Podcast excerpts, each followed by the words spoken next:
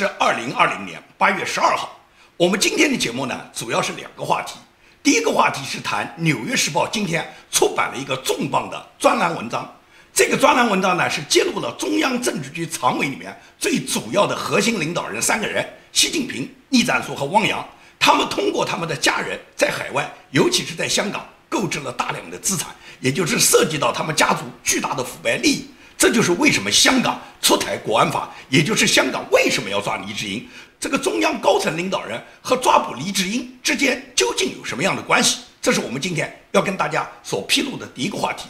第二个话题呢，就是民主党正在竞选今年二零二零年大选总统的拜登呢，选择了他的一个搭档，也就是副总统的候选人，是一个女生。这个女生呢，是有亚非籍的这个后裔，也就是这个女生的父亲是一个非洲牙买加裔的这么一个美国人，她母亲是个印度人。也就是这个女生，她现在作为。拜登所竞选的这个合作伙伴，那么他怎么会成为拜登的合作伙伴呢？而这个人对中国的政策、对中国的看法又是什么看法？也就是他现在被拜登选为民主党副总统的候选人嘛？也就是大选就是两种可能嘛？一种是川普共和党胜出嘛？一种是民主党拜登胜出嘛？如果拜登胜出，那么我们就要了解拜登选择的这个竞选伙伴，这个副总统他本人是什么政治倾向？对中国、对华政策。他又是一个什么看法？所以我想呢，在我节目的后半段给大家呢介绍一下民主党的这个美国的新闻政治人物。好，我们先来看黎智英，他被释放。黎智英在被中共以国安法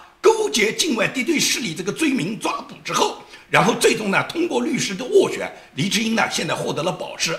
他的保释条件呢是他本人呢要交纳五十万的保释金，同时呢要冻结他半个亿的资产，也就是五千万的资产呢要被冻结。那么，在完成一切交保手续以后，黎智英呢，他走出了警察局的大门。在黎智英走出警察局大门的那一刻，大量的记者和大量迎接他的观众，可以讲站在门口，大家是掌声雷动。那么，所有的摄像机都在拍摄着黎智英。黎智英一再跟大家表示感谢。那么，现场的群众是非常欢呼的，他们高喊着“撑苹果，撑到底”的口号，然后对黎智英的获释表示了极度的这个欢迎。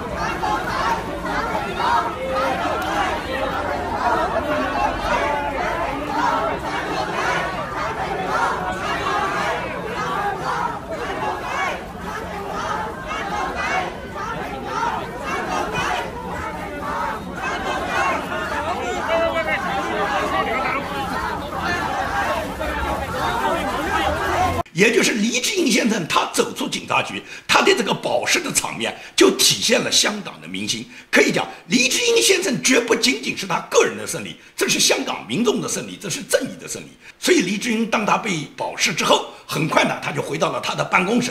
当他回到苹果日报大楼的时候，受到苹果日报的员工热烈的欢迎，大家把鲜花交到他的手上，尤其是苹果日报当时正在值班的社长跟黎智英拥抱的那个场面。让很多人可以讲是热泪奔涌。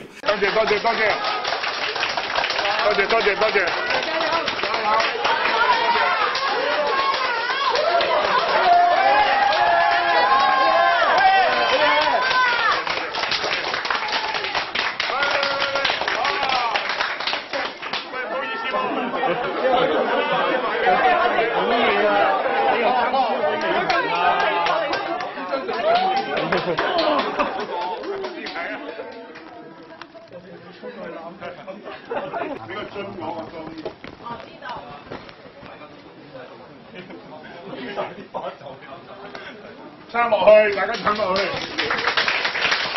也就是黎智英，他本人受到群众那么多的爱戴，受到他报社员工那么大的欢迎，他说明什么？他。说明黎智英他个人的品行高尚，也说明香港人民维护正义的这种价值观。黎智英被羁押一共就三十多个小时，可以讲他的身价已经比他拘捕之前翻了好几倍。过去我们看到绝大部分的香港的这些演艺明星啊，这些资本家，他们要发财，他们都是跟共产党勾兑，都是要违背香港人民的意志，都是给共产党跪下来去挣钱。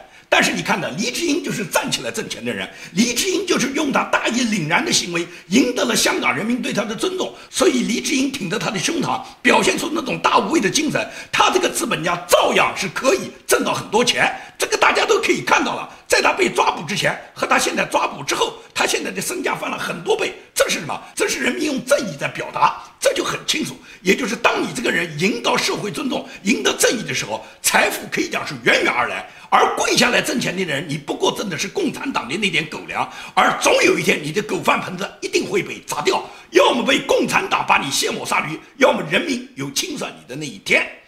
那么为什么要抓捕黎智英呢？很多人都问，为什么中共在国安法之后，他不是恨很多人吗？他不是有霍港四人帮？霍港四人帮为什么就要抓黎智英，要先抓黎智英呢？是因为中共的高层呢，可以讲对黎智英恨的是咬牙切齿。为什么那么恨黎智英呢？不仅仅是黎智英他个人不断地去表达他坚定的政治立场，包括他到美国。跟美国副总统彭斯啊，跟美国国务卿蓬佩奥啦，跟美国很多议员，包括卢比奥他们都有过见面。中共呢认为他是跟境外敌对势力勾结，中共恨这个恨呢，毫无疑问来讲，从中共来讲，他对一切对他政权有威胁的人，他当然恨。但是这个恨还是表面上的，背后巨大的原因是什么？是黎智英他手下有一本杂志，这本杂志叫《一周刊》，《一周刊》就曾经揭露和报道了。栗战书的女儿叫栗浅星，这个栗浅星啊，和他自己的神秘的这个伴侣，那么就是他的男伴了。现在究竟结没结婚，没有法律文件能够看到，但是他们俩是同居的。他这个神秘的男伴侣呢，叫蔡华波。蔡华波和栗浅星两人在香港敛财，以及中共高官呢，栗战书呢，他在香港腐败的巨大利益，这是一周刊呢曾经披露过。所以说，栗战书对黎智英就是恨得咬牙切齿，他一定要铲除，他一定要铲除黎智英。这是为什么人大常委会一定要通过国安法？栗战书积极推行这个国安法，而且在国安法实施以后，第一个叫抓捕黎智英，这就是因为栗战书他要公报私仇。纽约时报今天发表了专栏的重磅文章，这个文章呢是报道了习近平和他的铁杆兄弟栗战书、汪洋他们在十八大后，他们一边是高喊的反腐，一边呢是自己敛财。从这个文章揭露的情况来看。习近平所谓的反腐，不过是中国的腐败利益重新分配而已。他要把别人贪腐的利益把它拿回来，然后把这块利益呢分配给自己。栗战书的女儿呢叫栗浅星，是在香港呢担任的一个职务呢是叫做中国省级政治顾问团体的香港代表。她同时呢是一家总部位于香港的国有投资银行的主席。这个银行呢一直呢是跟中共高官呢跟这些高官家族和亲属呢做生意。栗战书呢，本人呢是曾经担任过贵州省委书记的，所以他一直利用海通证券和贵州的国企呢，向他自己的女儿栗浅星呢诉讼巨额的腐败利益。那么栗浅星今年呢只有三十八岁，他购买了一栋价值一千五百万美元的四层的海景别墅，并且他斥资数亿入股呢在香港赫赫有名的叫半岛酒店。当然了，这个半岛酒店的股份现在已经给他卖掉变现了。他的这个男性伴侣，三十五岁的华裔的新加坡商人叫蔡华波。蔡华波这个人是从来不掩饰自己的财富的。三十一岁的时候就拥有一匹名为“赤兔宝驹”的赛马。二零一七年在香港一个赛马会上面，他的这个所谓“赤兔宝驹”赢得一场比赛以后，他还拿着一瓶葡萄酒做出一个摆拍的照片。大家都知道，栗战书是十九大以后才进入政治局常委会的，而且担任了全国人大常委会委员长。到那个时候呢，蔡华波呢，他就开始呢避开了公众的视线。但是他和厉浅星呢，仍然是香港一家重要的公司的共同所有者。在提供给政府、给香港政府的文件里面，他们都把他们那套价值一千五百万美元的海滨别墅呢列为自己的住所。直到今年，厉浅星才修改成把自己的地址改成跟蔡华波共同拥有的另外一套高档的公寓别墅去了。所以说，厉浅星在香港拥有巨大的财富，都跟他的父亲有关。而他的父亲不过是习近平的一个铁杆兄弟。厉浅星在去年二零一九年四月份之后，他曾经很罕见的公开露面，参加了一场维护所谓香港国安的一个宣传活动，和港首林郑月娥、当时的中联办主任王志明一起参加了这个剪彩活动，而且在主席台上面到鼓掌，有个拍照的照片。也就是易浅清在香港是一个绝对受到林郑月娥、受到王志明，就是中联办和港首特别关照的人物。一个普通的女子凭什么要关照？那是因为她爹是委员长，是中央政治局常委。所以说，中共的这些高层领导人，他们高喊的反腐、消夺其他家族的那些腐败资产的时候，实际上是把自己的家族完全做大了。根据《纽约时报》的调查，现在在香港中央政治局常委里面最高层的领导人，习近平、汪洋和倪展书，他们三个人通通在香港持有大量的资产，总金额目前从房产上的金额是五千一百万美元。习近平有一个外孙女叫张燕兰，张燕兰在香港浅水湾有一套豪华别墅。张燕兰是习近平的姐姐齐巧巧和他的姐夫邓家贵生的这个女儿。张燕兰她在浅水湾的这套别墅价值是将近两千万美元，是一千九百三十万美元。同时呢，张燕兰在香港还另外拥有五间豪华别墅，这是习近平他自己的近亲所。那么中央政治局常委、政协主席汪洋呢？汪洋的女儿曾经在德意志的银行做过高管。他的女儿叫王希莎，她在二零一零年就在香港购买了一座两百多万美元的住宅。你想想看，二零一零年汪洋当时还是个什么职务呢？当时不过是一个重庆市委书记啊。所以说，汪洋在担任一个省部级官员时候，他的女儿已经在香港买了两百多万美元的豪宅了。这也就是中共的官员是一路腐败上来的。他们再怎么腐败，他们最终都可以成为中共的最高领导人。他只要没在腐败的路上被纪委拿下，被他现在上面的领导人把他踢出自己的阵营，只要他没有站错队，最终什么？最终就不是纪委拿他，而是他动用纪委拿别人。这就是中共的现状嘛。所以说，中共为什么要出台香港国安法？是因为中共高层在香港就有巨大的利益。从去年反送中运动以来，大量的抗议活动使得中共他们很多家族、他们的财产和他们个人的利益在香港受到很大的损失。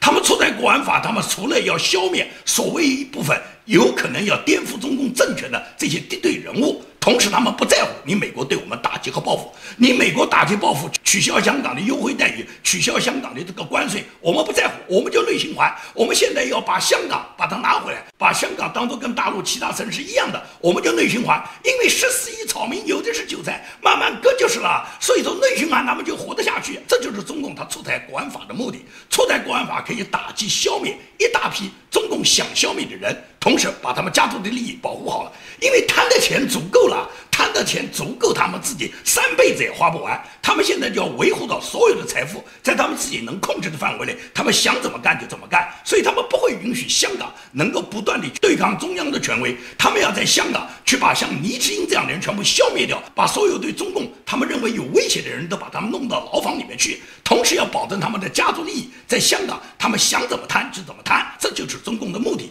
所以说，这一次抓捕黎志英，包括抓捕周挺，都是什么？向反对派释放了一个信号，也就是你们反对我，我们就可以抓。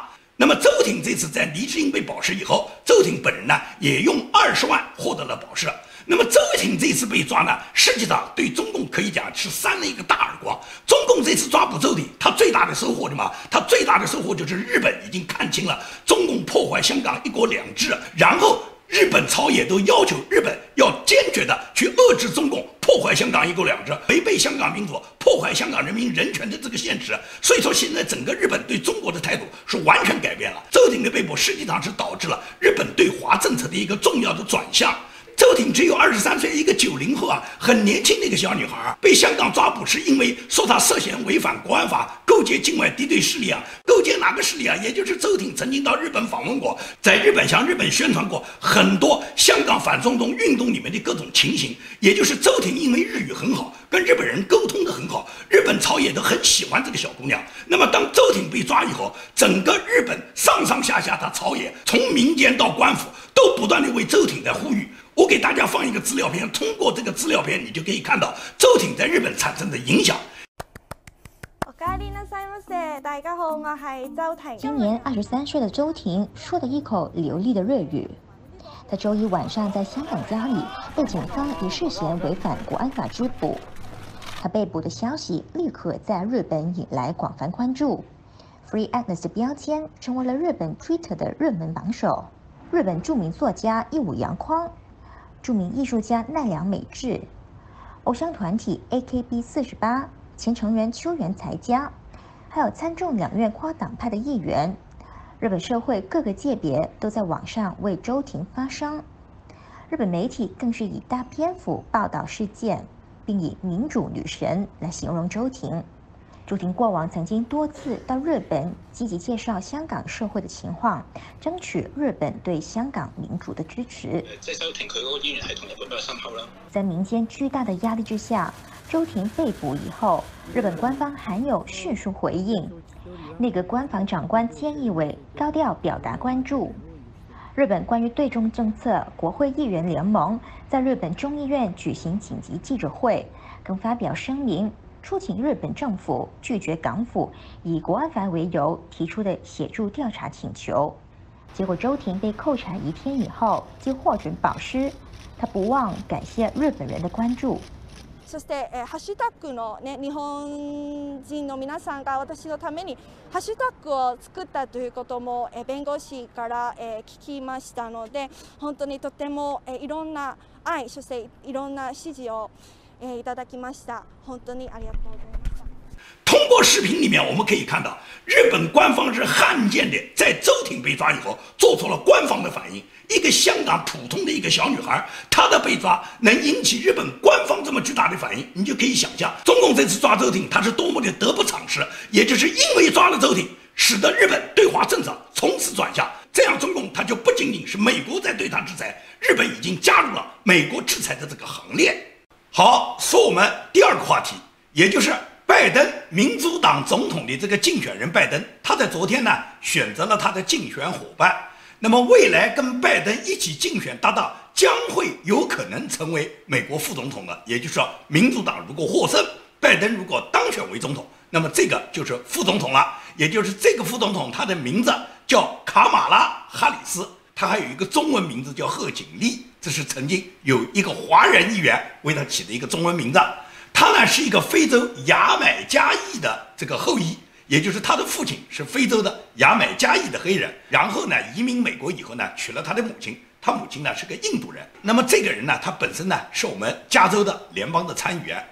从这个贺锦丽，也就这个卡马拉哈里斯身上呢，我们可以看到呢，什么叫做政治？政治呢实际上就是肮脏的交易，尤其是那些嘴巴上说的好听，行动上很龌龊的那些政客。这个卡马拉哈里斯，他在一年前，也就是二零一九年四月份时候，他还曾经说过，他相信拜登这个性犯罪是肯定成立的，拜登就是一个性犯罪的作案者。但是仅仅时隔一年，也就是到二零二零年到四月份的时候，卡马拉又说呢，他愿意接受拜登邀请他成为呢副总统的竞选人。那么变成了什么呢？也就是一年前他指控拜登就是性犯罪的侵犯者，但是现在到一年以后。他选择了政治正确，政治正确的他呢，现在已经可以接受跟性犯罪的这个性犯罪的侵犯者，已经呢把他一起印刷到选票上了。那么这个卡马拉哈里斯他究竟是个什么人啊？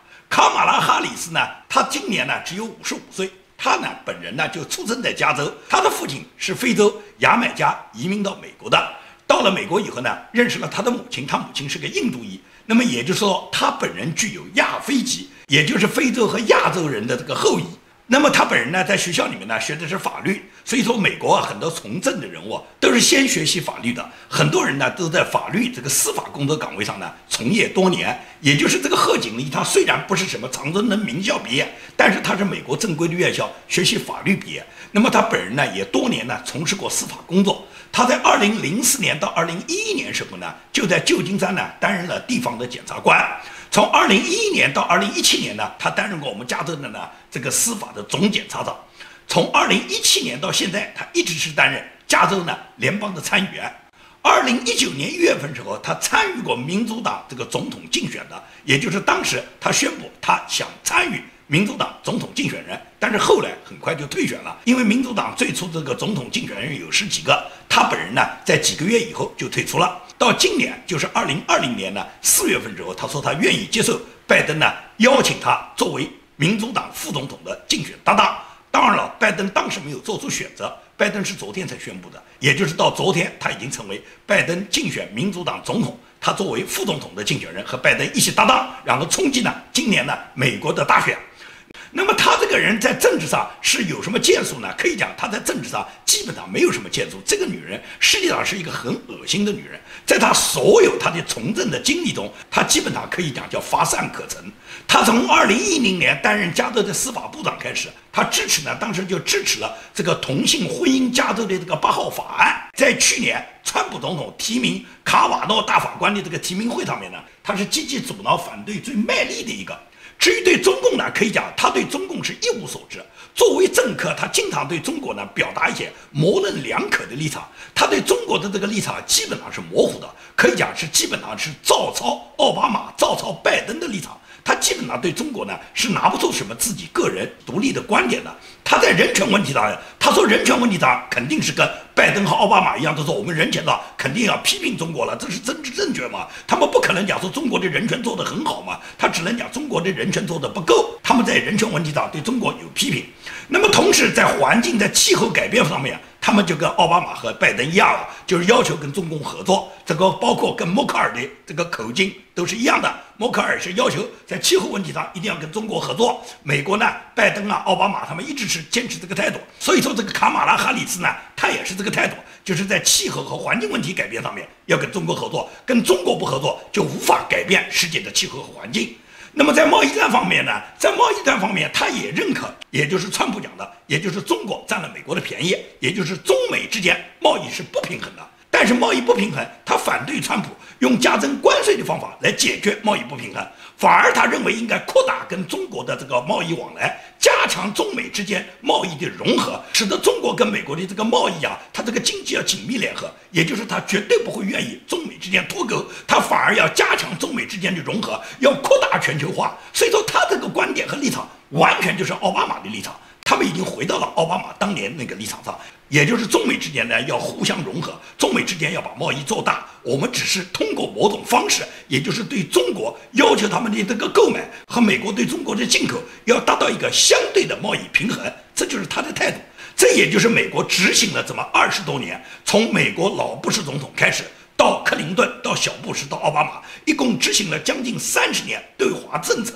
都是采取这个方式，那么尤其是 WTO 以后，中美之间这个贸易不平衡就越来越加大，加大到奥巴马他执政的最后那几年的时候，中美之间每年中国对美国所获得的贸易顺差已经达到了三五千亿美金。所以说，这是川普上任以后，川普一看你中国和美国做生意，最终美国吃亏，美国对中国的贸易逆差有几千亿美金，川普怎么能认可这个账本呢？所以川普一定要解决。但是川普尽管他解决的方法已经非常的有效，而民主党的这些人都是抨击川普的政策的。所以说，这个卡马拉哈里斯不过是拜登他寻找的可以讲他的这个狼狈为奸的搭档。他们这一对搭档如果真的当选，真让民主党当选，可以讲。川普有一个非常有利的话，川普就说过了：如果是今年大选我不当选，是民主党当选，那么你们就等待着中国包围美国。美国人那时候你们要开始学中文，那时候美国人你们就开始要被中国来统治和管理。